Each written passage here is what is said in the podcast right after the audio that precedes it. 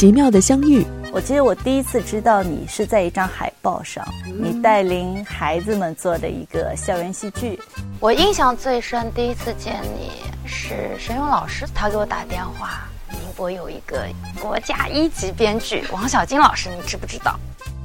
戏剧的人生，因为身在剧团，爸爸就是在剧团里的。从小就习惯这个圈子，长大以后也感觉是好像理所当然的。就是你必须很努力，你还得有颜值，内心其实是一种不服，说一定要改变。创作的纠结，我每次都说：“我说你们看到的是一个开头，但是我这边其实是一百个开头，那九十九个被我自己否定掉。”做导演有时候就是一个做选择，也是不断的在检验作品，检验自己的一个判断。编剧和导演的一次对话，在这几年排戏过程当中，我会发现越做越简单，越做越平和。就刚开始你做的时候，你肯定是想力求完美，但是后来你发现无能为力，可能那个就是一种真实。有漏洞的戏剧跟有漏洞的人生一样。宁波市文化艺术研究院副院长、国家一级编剧王小晶，青年导演罗杰，对话初心第六期入戏。如意鸟有声杂志。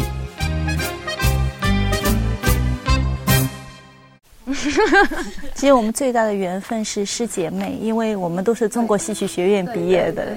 其实还挺近的，只是时间上面错开了。特别荣幸这几年，王老师，你从小就一直是在艺术圈、戏剧圈吗？应该说在娘胎里就是，因为生在剧团，爸爸就是做在剧团里的。我当时我他们也没有其他地方住，就住在剧团宿舍。那真是耳濡目染啊！对对，剧团的宿舍里面，周边住的都是演员、编剧、导演，太太幸福了。所以可能就是从小就习惯这个圈子，然后长大以后也做这个，感觉是好像理所当然的。但是后来我才发现，我这个圈子其实非常狭小。我记得我第一次知道你是在一张海报上，你带领孩子们做的一个校园戏剧，我就知道我们宁波又有一个青年的导演，因为宁波一向是很缺少这个主创人员，编剧、导演都缺，所以我当时要做张昌水朗读剧本的时候，我就找到你。公元一六四四年甲申年，大明崇祯。我不知道你是怎样从事到这个行业来的。我其实从小一直是学艺术的，这个倒是，呃，小时候可能会有点天赋，想当一名舞蹈演员，太美了。但是后来慢慢长大，发现就是舞蹈可能从我的天生条件上面，那个脸不够小啊，各方面条件，舞蹈不太适合。后来就想能不能成为舞蹈编导。也是在一个机缘巧合考上了浙江省艺校。莫名其妙的成了一名越剧演员，就是越剧专业越剧班的。一开始是学小生，因为这个脸还是比较英气十足的。我们老师说，但是我因为学过舞蹈，所以我的形体上面协调性啊、表现能力各方面还比较强。再加上我的声音条件还比较单薄，不是那种特别大嗓门的，所以学了两个月的小生就直接转到了花旦组。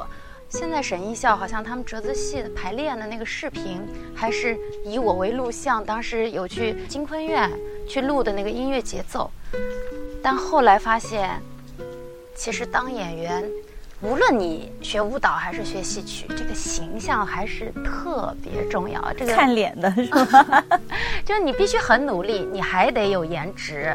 觉得这条路并不是我最好的一个选择。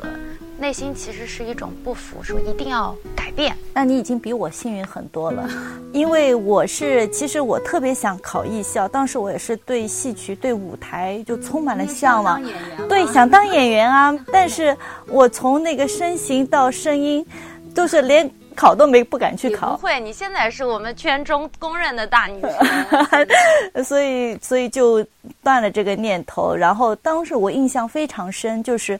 我初中考高中的时候，刚好宁波艺校招一批，他们去考到这个班，然后我去读高中了。但是非常有缘，就是当我大学毕业的时候，这些孩子也都成长起来，就是我们同一批的，就是现在最有名的一批，就张小军他们一批，我刚好给他们写戏。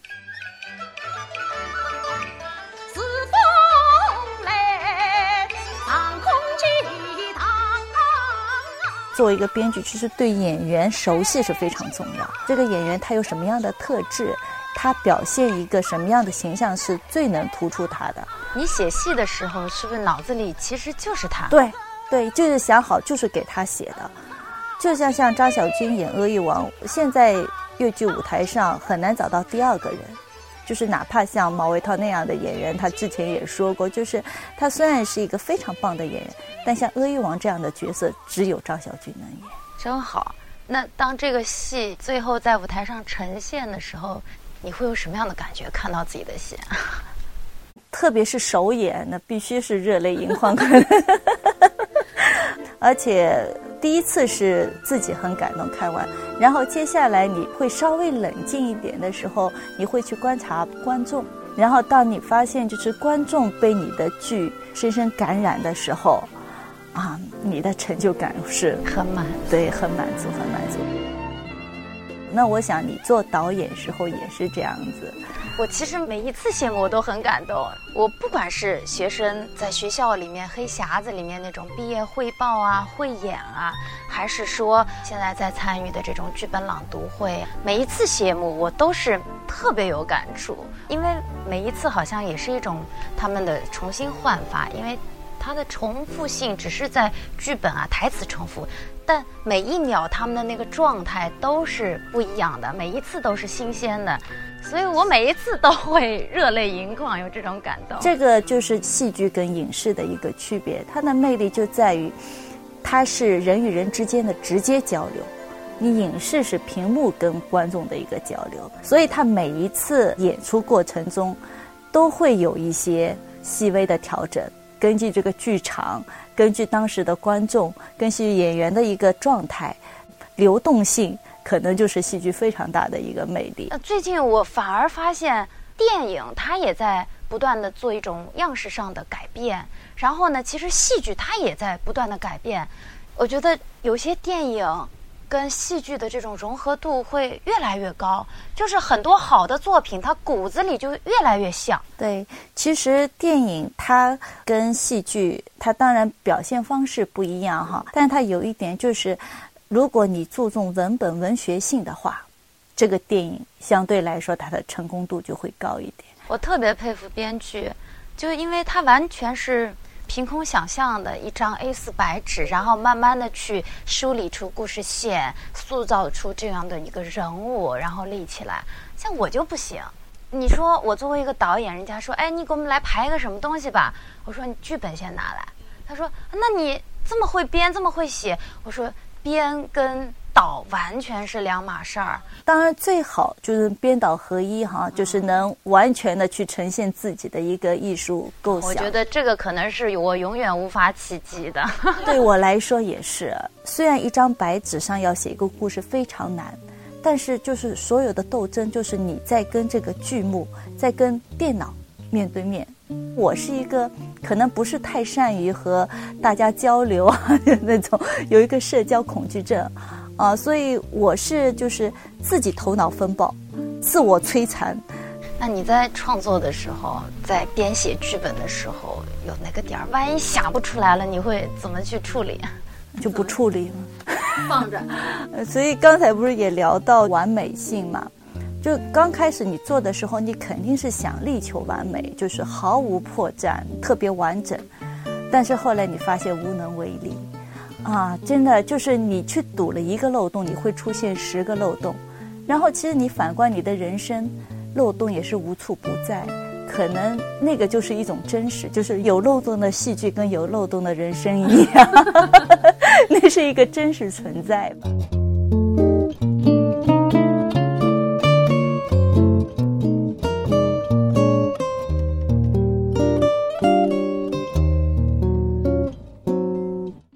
我是特别佩服导演，因为导演要交流，导演最重要就是你要自己理通这个剧本以后，你还要把你的一些概念和想法付诸于在演员身上，啊，这个我觉得特别难。我好像不会去说服别人。有时候其实也是一个说服自己的过程，呃，其实你也会遇到不同个性的演员，有些很好沟通，有些呢他也会有很多想法，但是未必能达成共识。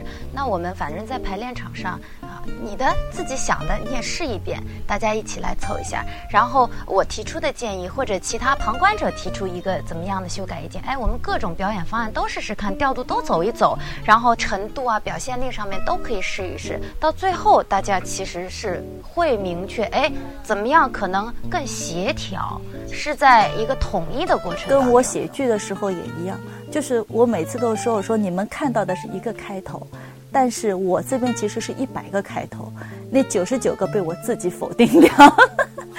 对，就是真的是自我否定。我所以我觉得，当一个编剧，他有一一种能力特别能锻炼，呃，就是抗压能力。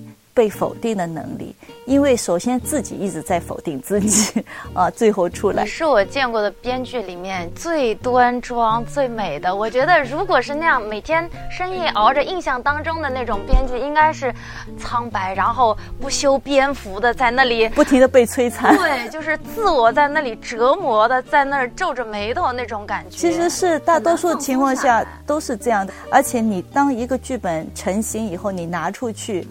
那真的，你还要经受那种百眼光，对，而且绝对就是否定的，因为本来就是要听意见嘛。而且一个剧本，一百个人有一百个解释，真的，刚开始每次一到剧本讨论会啊，就有一种万箭穿心的感觉，慢慢的就好了啊。对，我现在也会有一种这样的感觉，就是请老师们来看戏也好，同行啊，或者其他演员或者爱好者来看戏，我希望大家多提意见，但是我并不会全盘接受，嗯。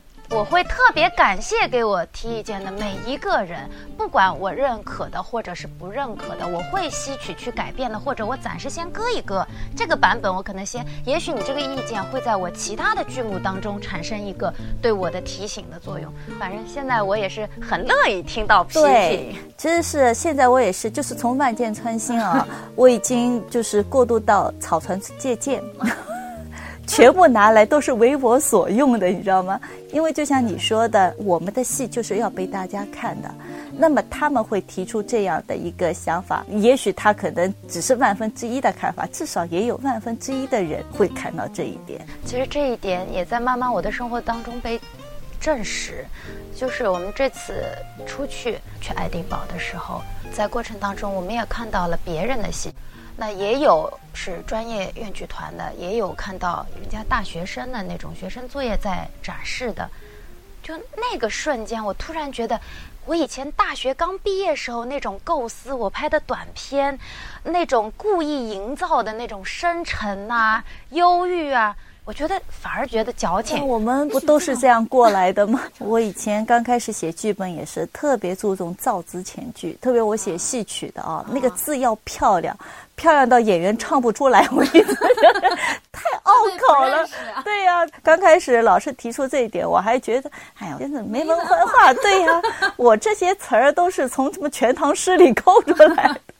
然 后到现在真的是，所以我是特别佩服我们的老前辈，就写《舞女拜寿》的顾惜东老师，啊，真的是他那么平实的语句，但是又那么动人。其实，在这几年排戏过程当中，我会发现越做越简单，越做越平和，对戏也好，对人物也好的处理，所以都有这么一个过程，慢慢成长。其实，呃，就我们的合作也是。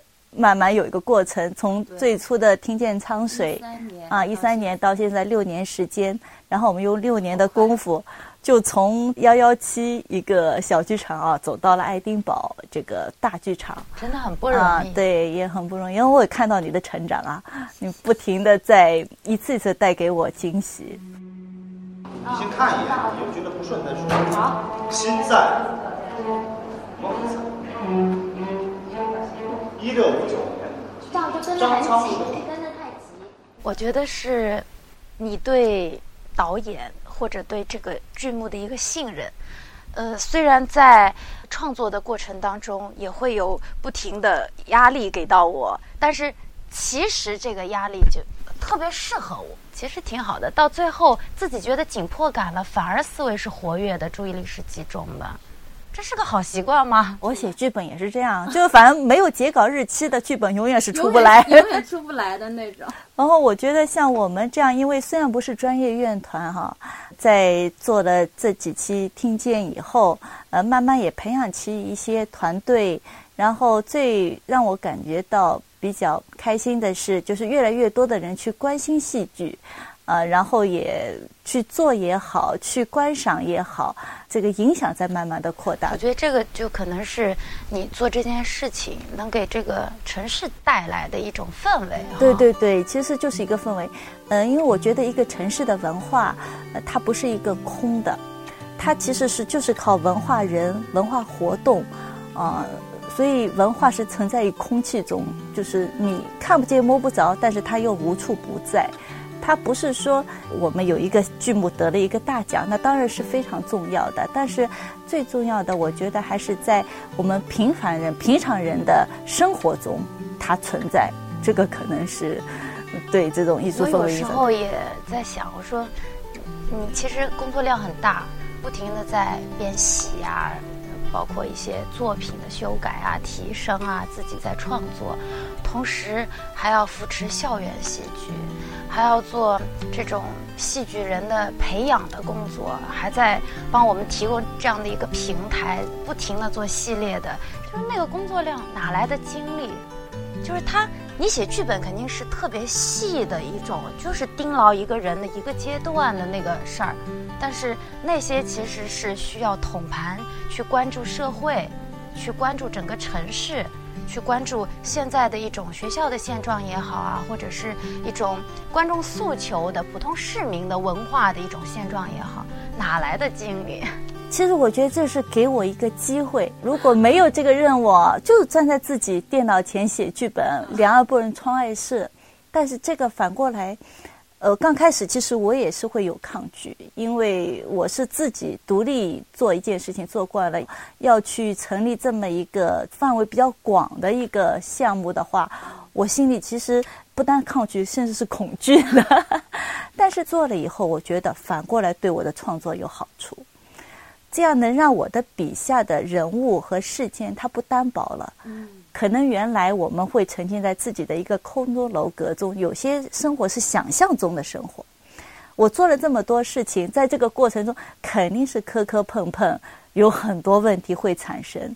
但是那样的人生是更真实的人生，就像我刚才说的，到处是漏洞的人生是更真实的。遗憾是一种美，没有遗憾它不真实。对，但是这样你会反映到你的剧作里。让你的剧作更接地气，让观众看到你那个剧作的时候，那个人物他就是有血有肉，对，他会感受，对他会跟自己的生活有一个对应，他觉得哎，你理解他。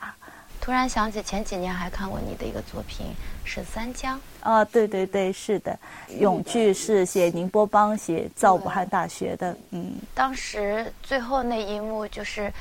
已经武汉大学建成之后，当时王景文老师这种很沙哑的去叫着沈三江那个名字的时候，就是那个细节，可能也也有演员的一个自己的处理。其实剧本当中，他并没有给予这个女女主更多的台词，特别干净，就是那么一声。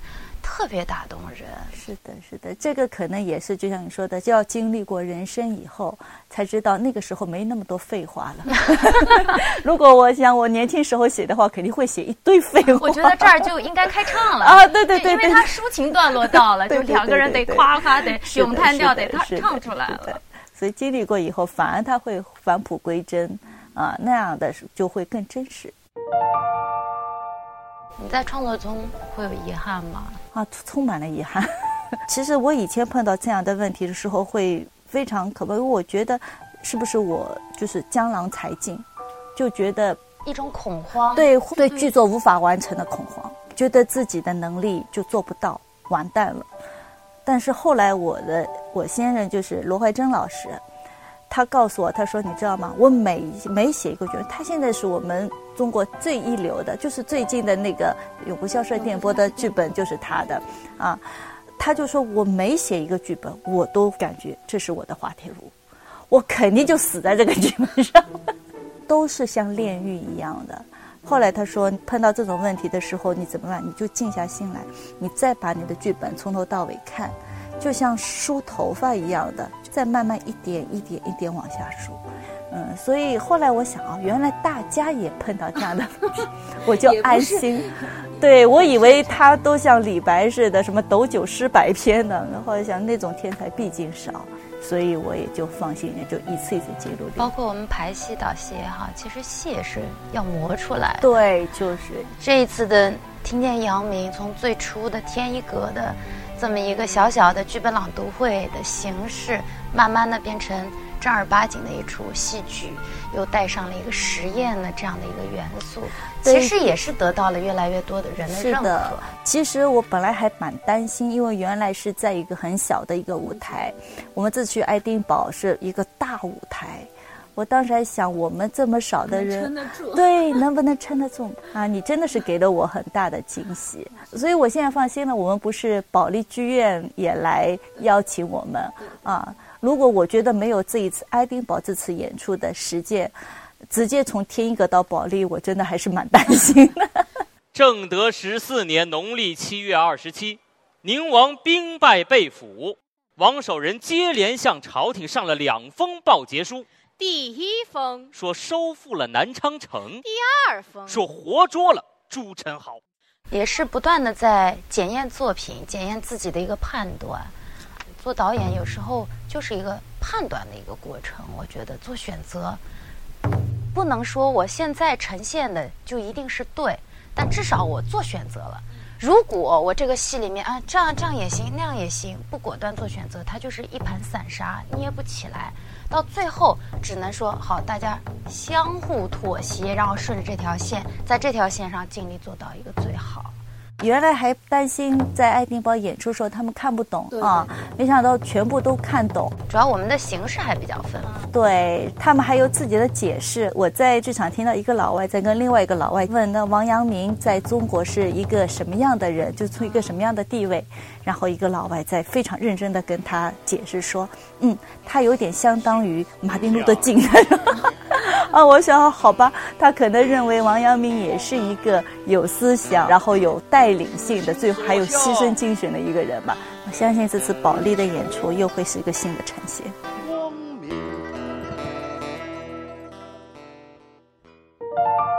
初心大拷问。你怎么理解戏剧？戏剧的话，最初是一个爱好，慢慢的苛求它能变成我的一个职业。对我来说，就是一种与生俱来吧。我觉得它好像就跟我生活息息相关。你是个纠结细节的人吗？啊，对，我们在说细节真实，情节可以编。好像也不用太纠结，但是我有一点会对自我的一种纠结。你习惯让自己面对挑战吗？好像一般般。你看我那么多年都没换过工作。如果这个挑战能越过去，会很幸福；如果没越过去，会怎么办呢？你希望给这个城市留下点什么？更美好。编剧和导演是什么样的关系？编剧就是妈妈呀，没有她，导演根本啥也干不了。舞台的魅力在哪里？它能让我就像筑梦园一样，是我一个造梦的地方。剧场，当它有灯光亮起的时候，它有一种特别神圣的感觉。你最希望拥有哪一种才华？文学能力强一点，有时候能够改改剧本。我希望我能写出更好的剧本来，我觉得现在还不够。